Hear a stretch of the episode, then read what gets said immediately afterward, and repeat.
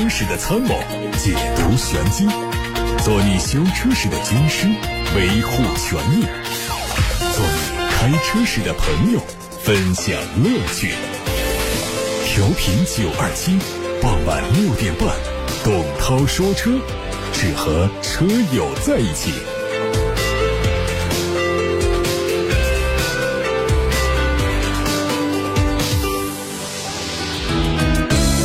大家晚上好，我是董涛，欢迎听我说车，欢迎把选车用车问题发到直播间。先看今天的汽车资讯，首先我们关注的是乘联会发布的四月份 SUV 销量消息。四月份国内狭义乘用车市场的零售量达到了一百六十三万辆，同比增长了百分之五十六，环比增长了百分之二点五。一到四月份累计销量是五百八十九点六万辆，同比下降百分之一点三。四月份 SUV 销量七十四万辆，同比增长百分之六十，环比增长将近百分之二。一到四月累计销量是两百七十五万辆，同比下降了百分之一点一。看一下具体的榜单，二零二三年四月份 SUV 零售榜单，第一名比亚迪宋。四月份，他们总共销售了三万三千辆，相对去年二零二二年四月份同比增长了百分之三十一。比亚迪元 Plus 两万八千九百三十一辆，去年这个时候呢是一万辆，同比增长了百分之一百八十七。第三名特斯拉 Model Y 两万六千七百六十辆，去年这个时候只有九百六十辆，所以它的同比增长百分比呢达到了百分之两千六百八十八。第四名是爱安，两万一千零六十五辆，去年是六千一百五十九辆，增长了百分之两百四十二。长安 CS 七五排在第五名，两万零七百二十四辆，去年是一万一千五百九十八辆，同比增长了百分之七十八。哈弗 H 六排在第六，一万五千六百八十九辆，去年同期是一万四千多，增长了百分之七点六。哈弗大狗一万三千九百六十二，去年是三千八，增长了百分之两百六。丰田 RAV4 一万三千八百八十二辆，去年是两千三百二十六，增长了将近百分之五百。奥迪 Q 五 L 排第九，一万三千六百二十二辆，去年是四千五百多辆，增长了将近百分之两百。第十名是宝马 X 三。一万三千两百七十八辆，去年同期是七千七百辆，增长了百分之七十二。这说的是二零二三年四月份的全国乘用车市场上的 SUV 零售榜单，对比了去年二零二二年四月份的零售额度，并产生了同比的百分数。大家看到的第一名，比亚迪宋，这个宋家族同比增长了百分之三十二，原增幅百分之一百八十七。Model Y 我们看到了下滑到了第三名，但是它仍然相对于去年的同期呢，它的增长的幅度是最大的，达到了百分之两千八百八十八。我们再来看另外一个榜单，这个榜单也跟这个四月份的销量有关，不过它包括了四月份，也就是二零二三年一月份到四月份 SUV 零售之和的排行榜。第一名看到仍然是比亚迪宋。一到四月份这四个月时间卖了十七万多台，相对去年的一到四月份的总和不到十万台，它的同比增长幅度是百分之七十七。而第二名是特斯拉的 Model Y，总共卖了十二万多台，去年同期是七万五千多台，增长了百分之六十。比亚迪元 Plus 卖了九万多台，去年是两万多台，增长了百分之两百四十多。长安 CS 七五卖了七万多台，去年比今年的数字还要高一点，所以它是跌了百分之八。哈弗 H 六今年是六万三千多，去年是八万五千多，跌了百分之二十六。爱安 Y 今年是五万二千多，去年是两万五千多，涨幅是百分之一百零八。宝马叉三排在第七位，四万八千多台，去年是四万七千多台，所以它的起伏很小，差不多是增长了百分之一点七的样子。第八名是博越，博越只有今年的数字，四万六千多。本田 CRV 一到四月份，它总共在全国范围内的零售单卖掉了四万五千七百多辆车，而去年的这四个月时间呢，是卖了七万六千多台车，所以它的降幅是高达百分之四十。这是本田 CRV，比亚迪唐今年四万四千多，去年三万八千多，它的增幅是百分之十七。好，这说的是在全国市场上的零售榜单一到四月份累计的数字，说的只是 SUV 这一个单一的板块。今年上海车展恢复举办，成为今年车市的盛会，也成为推动国内汽车消费的强大平台和助燃剂。四月份的价格战热度逐渐消退，市场心态逐渐稳定，消费者逐步恢复理性，观望情绪是得到缓解，前期压抑的需求是有所释放。再叠加这个五一小长假用车需求的增长，所以带动了四月份的购车消费恢复性的有走强的态势。因为今天我们这个四月份的 SUV 榜单呢，占据了很大的时间板块。所以我们其他的车型的信息呢，在稍后的节目当中再跟大家报告。大家有选车用车的提问话题发送的通道有董涛说车微信公众号，还有董涛说车 Pro 这个微信星号，另外还有八六八六六六六六热线电话，打通之后是留言的功能。刚刚获悉，一汽丰田的新款卡罗拉会在五月二十一号正式上市。它会针对配置做一些调整，同时还会用上丰田的第五代的 THS 的混动系统。那综合此前的申报图看呢，这车的整体造型变化是很小的。车身呢会增加两种颜色，高配版的 LED 灯组的内部有调整，另外呢也会有新款的多辐式的轮毂。在配置方面呢，燃油版的后双叉臂的独立悬挂会改成扭力梁式的悬挂，这是一个坏消息。同时呢，新车的八颗安全气囊改成六颗安全气囊，这又是一个坏消息。入门版的先锋版的仪表尺寸升级成了七英寸。的十点二五英寸的中控大屏也是全系标配，这是好消息。新款车型会配 TSS 三零智行安全辅助系统，搭载最新的智能互联，并且提供了 CarLife CarPlay 手机互联。动力部分呢是有三种可选：一点五升的自然吸气，一点二 T，这配的都是 CVT 的变速箱。混动版呢用的是第五代的 THS 混动系统，这个系统是一点八升的阿特金森循环发动机，是个自然吸气的发动机，加上一个电动机来组成的。下一个消息呢，说到的是全新的别克君越，这个消息也是很受关注的。昨天，全新别克君越正式上市，推了四款配置，价格从十七万九千九到二十三万九千九，这个价格是非常给力啊！不是君威呢，是比君威大的君越，而且呢，这个是作为第四代的产品，外观内饰都是最新的家族式的设计风格。另外，它的艾维亚版还有二八 T 车型已经开始接受体验。启动交付，R8T 呢会在今年的三季度陆续交付。这车呢，大家可以自己到网络上去搜一下，外观内饰判若两车，跟原来的君越完全是看起来没关系了。不管是车头、车尾，还是中控台内饰，整个的焕然一新，完全这两个新旧君越之间是找不到传承关系了，而且改的非常的成功啊，非常漂亮。下面有个召回的消息，说的是奔驰的 CLA，但是这个车马上就停了，不再做了，好像。梅赛德斯奔驰中国汽车销售有限公司日前根据《缺陷汽车产品召回管理条例》和《缺陷汽车产品召回管理条例实施办法》的要求，向国家市场监督管理总局备案了召回计划，即日开始召回一些进口的 CLA，总共是十二辆，生产日期是二零二二年的十月二十四号到二二年的十一月十号。召回的原因呢，是因为轮胎的胎圈区域不平整，轮胎气密性不好，极端情况下可能快速失去气压。影响车辆的行驶稳定性，存在安全隐患。召回之后呢，会免费的更换前后胎，消除隐患。领克零五加限量版会在五月三十一号开始发售。这个车在二零二三年度总共开放了一千二百三十一个限量席位，这次公售会开放其中的一百五十五个号码，同时呢，用户可以选择自己的心仪的号码再下定。提车的时候，心仪号码也会随车赠与车主，成为专属的标志。另外，官方透露说。五月二十号会开启仅限五十五名的九块九的 VIP 预约通道，VIP 可以享受公售当天提前一小时优先选号和提车资格，在营销这个领克的零五加这个方式还是挺有意思的啊。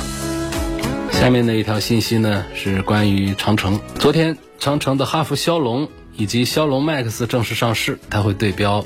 宋 Plus 系列，哈弗枭龙定位紧凑型的 SUV，三款配置的价格区间呢，要比宋的要略低一点，更有优势一点。它的价格区间是十三万九千八到十五万六千八。枭龙 Max 定位是中型 SUV，三款配置的价格从十五万九千八到十七万九千八，它没有过二十万，而同样配置的宋是过了的。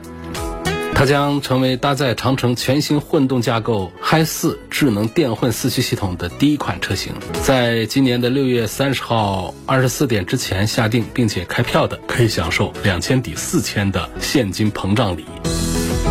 好，我们今天的汽车资讯呢，就跟大家说这么多。现在开始回答大家的选车用车提问。有位叫仰望星空的朋友提问说。问帕萨特三三零豪华和迈腾三三零豪华有没有品质的差异？为什么迈腾的销售员说帕萨特品质不行？希望解答一下这两个车是不是都值得选？你说一个品牌对另外一个竞品说什么，这是一个社会常识，哪有说竞品之间相互说好话的这种格局啊？那是很少见的。如果碰到了，那一定要给他点一个赞。所以这是人之常情啊。迈腾的销售员那肯定得说帕萨特的不行啊，那帕萨特的销售员反过来也不大会多说这个迈腾的好话，他各自说自己就好了。但是不要踩别人，这是行规啊。做销售的行规应该是这样，就是你说自己好行，你别踩别人。我记得有一次呢，在超市里面想买油，平常呢咱们就不吃是那个菜籽油嘛。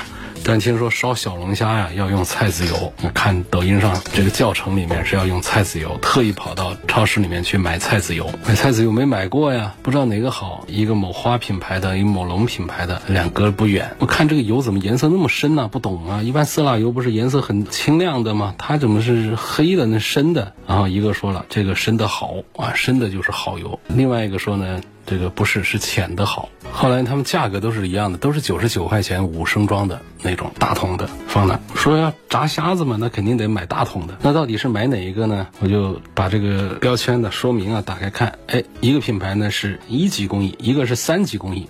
那我就问了，你说到底是一级工艺好还是三级工艺好啊？一级的说一级是最好的，三级那个说三级是最好的，因为他们遵守了一个基本的职业道德是什么？他只说自己是好的，他不说对方是差的。这一点我当时就很敬佩，我说这挺好的，因为两个人呢，他们是竞品，在同一个柜台是属于两个东家的，然后他们在这上着班，应该不属于商场还是怎么回事？估计是属于油厂的这个推销人员在这儿，他们只说自己好，没有踩对方，这让我也觉得很佩服他们的这个职业素质啊。其实。呢，这当中大家就懂这个事儿的，就知道这是在蒙我呢。那现在不手机上很容易的看百度吗？把百度打开，说菜籽油到底该怎么买？一看说，哎呦，一级是好的，怎样怎样？那三四级那肯定就不如一二级的。虽然说价格一样，他们的炼油的这个工艺上是有一些差异的，所以会呈现一个颜色浅，一个颜色深。关于深浅的问题也是浅的比深的要好一点。反正我当时至少当时那会儿在百度上查的这个结果是这个啊，浅的好，深的差。我不知道到底是到最后我也不大清楚，反正当。时我依据百度上的结果，我就给他们俩就摊牌了。我说我现在了解到，第一浅的好，第二一级比三级好，因此同样的九十九块钱五升油，我选这个品牌了。这品牌我就不说了，然后拎着油走了。没走多远，听见他们俩在背后吵起来了，说他是先到我柜台，他们俩吵，我走远了。讲这个故事呢，这朋友提的这个问题让我想起这个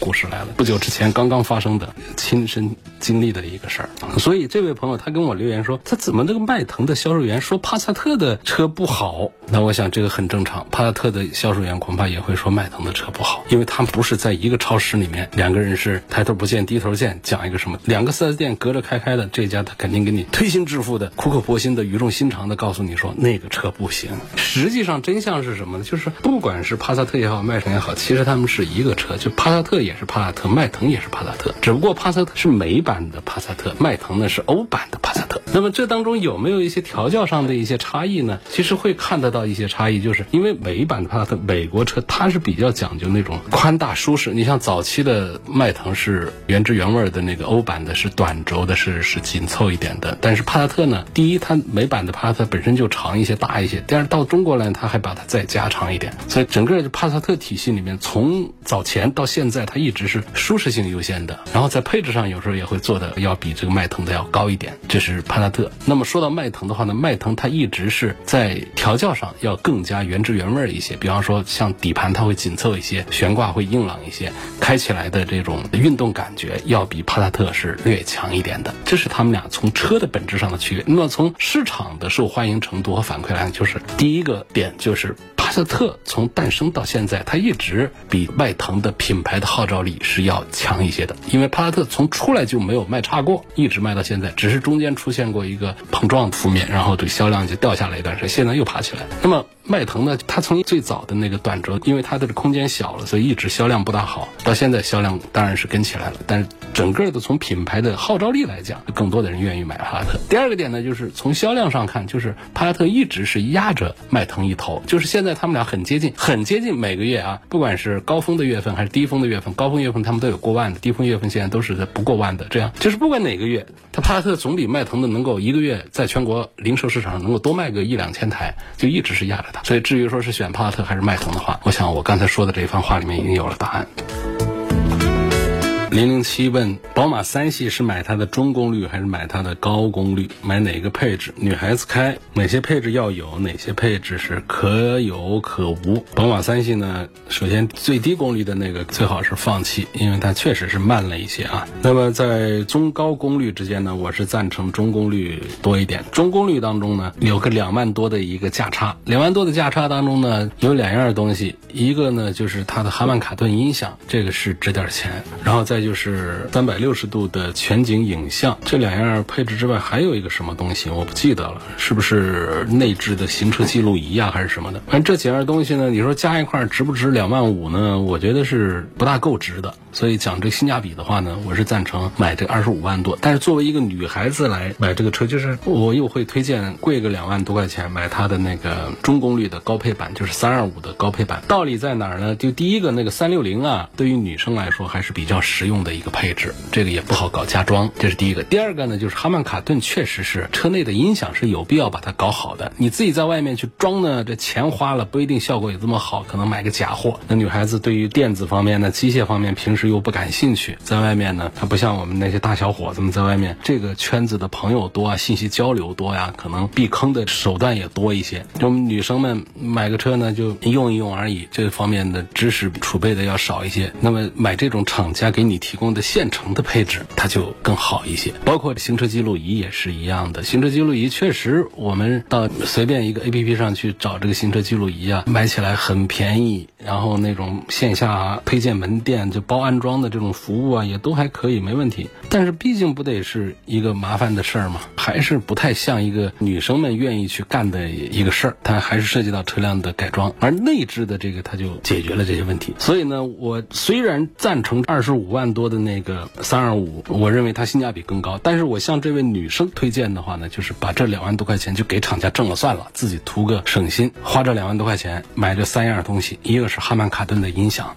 那音响效果很好。二个是内置的行车记录仪，非常非常必要的一个东西。第三个就是三六零全景影像，就看那个中间那个屏啊，就知道我们车子的前后左右的障碍物的实景图像。所以我们在侧位停车呀，在各种情形下的话呢，就是一目了然，跟周围的环境之间是什么样的距离关系，和障碍物之间是什么样的一个接触关系。开车的时候会更加的大胆放心一些。濒临城下问董老师，想问一下，安装手机车钥匙对车辆有影响吗？无损安装靠谱吗？我不大清楚外面的店子给你做这个手机车钥匙是一个什么样的一个方案，所以我不能准确的来回答这种无损安装到底靠谱不靠谱。但是我讲这个数字钥匙，它是一个很好的话题。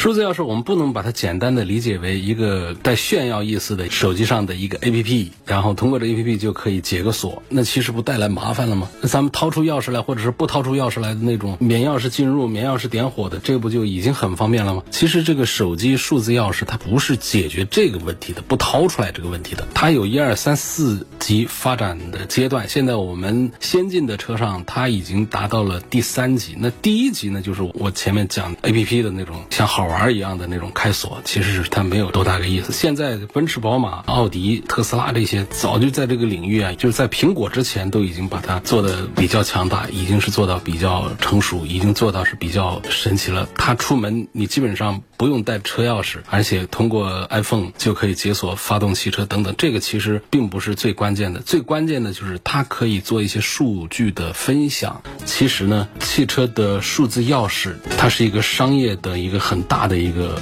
闭环，它绝对不仅仅是止步于这么简单的一个开锁的这么一个功能。目前呢，对于数字钥匙分成四级，第一级呢就是满足一个进入、开锁、启动这样的基本的能力；第二级呢就可以通过操作权限来控制车辆的设置，什么启动控制啊、座椅调节、车速限制啊、空调啊。主题氛围的设置啊，等等。那么到第三级，就是现在已经很多车上已经实现了的，就是它实现车联网的应用，提供车内娱乐啊、加油、充电、停车 ETC 服务，这样来实现汽车生活。第四级就到了汽车支付，就是汽车可以通过数字钥匙来识别驾驶员的身份，并且实现消费到车、消费到人。那目前呢，就是很多已经在做第一级、第二级，有一些已经达到了第三级。大量的主机厂供应商、互联网的服务商都已经看到了第三级、第四。刺激数字钥匙带来的这个大量的商业模式。一旦做好了用户体验的话呢，让用户加大数字钥匙的使用频次的话，那很多服务就会落地。它是一个非常具有潜力的商业闭环，会让大家感觉到特别的方便。所以它的价值呢，就是我们千万不要简单的把它看成了一个手机刷地铁卡的这么一个功能，它好像就是一个解锁的带着炫耀成分的一个 APP。你仔细的要了解了这个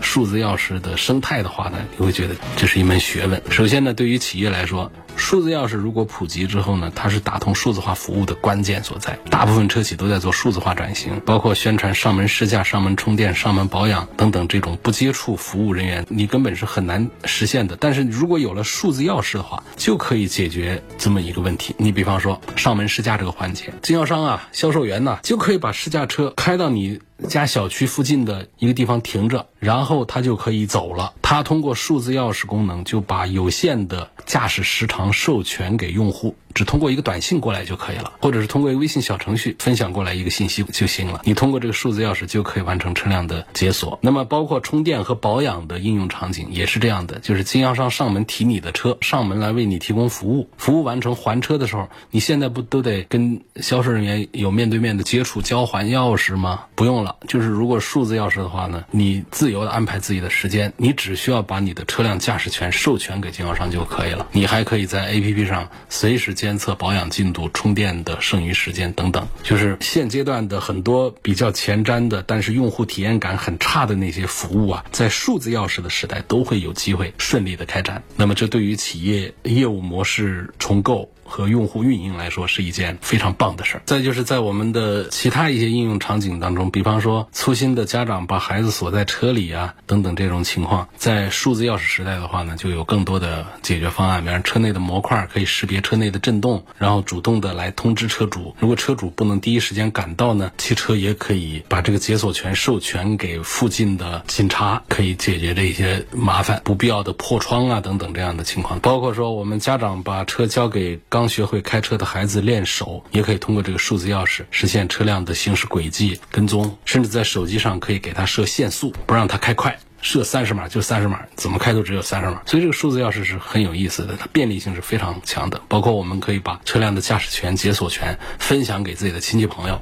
你就算自己在千里之外出差，也不用担心因为钥匙锁后备箱了去找修理厂怎么样。把车借给别人，同样的也可以设置使用时间，甚至是设定它的使用地点、使用路线。免去很多不必要的麻烦，比方说他借个车说，我当个婚车用，哪到哪儿，我在手机上给你设好了。你想开车在汉口活动，想到武昌去就不让你去，那都设置好嘛，挺有意思的。包括对于保险公司来说，这个数字钥匙更是可以记录你的驾驶习惯、行驶里程很多的信息来优化保险定价模型，提供个性化的、定制化的这些保单。就说这么多呢，就还有一点呢，就是标准和安全。我们刚才说了那么多的应用场景，好像各方面都挺好，它的边界在哪儿，我们都看不到。好像是充满了想象，但是呢，它的大规模普及还是需要几年的时间。这当中就需要一行业的标准，你主机厂没有一个统一化的一个进化目标的话，数字钥匙的发展就会进入到一个紊乱的状态，甚至缺乏行业标准，会给不法分子、不良企业浑水摸鱼，侵占消费者合法权益，给整个行业抹黑。另外就是安全上，虽然说数字钥匙的应用杜绝了捡走车钥匙、开走你的车这种现象，但是呢，因为它是远程授权分享。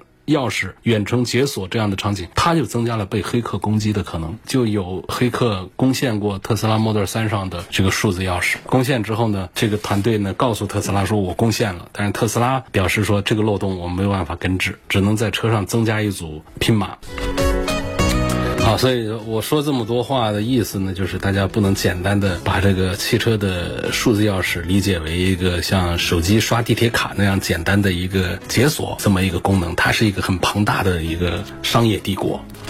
今天就到这儿，感谢大家收听和参与每天晚上六点半到七点半中直播的董涛说车。错过收听的，欢迎通过董涛说车全媒体平台收听往期节目重播音频。他们广泛的入驻在微信公众号、微博、蜻蜓、喜马拉雅、九头鸟车架号、一车号、微信小程序梧桐车话以及抖音等等平台上，找到董涛说车的专栏就可以找到我。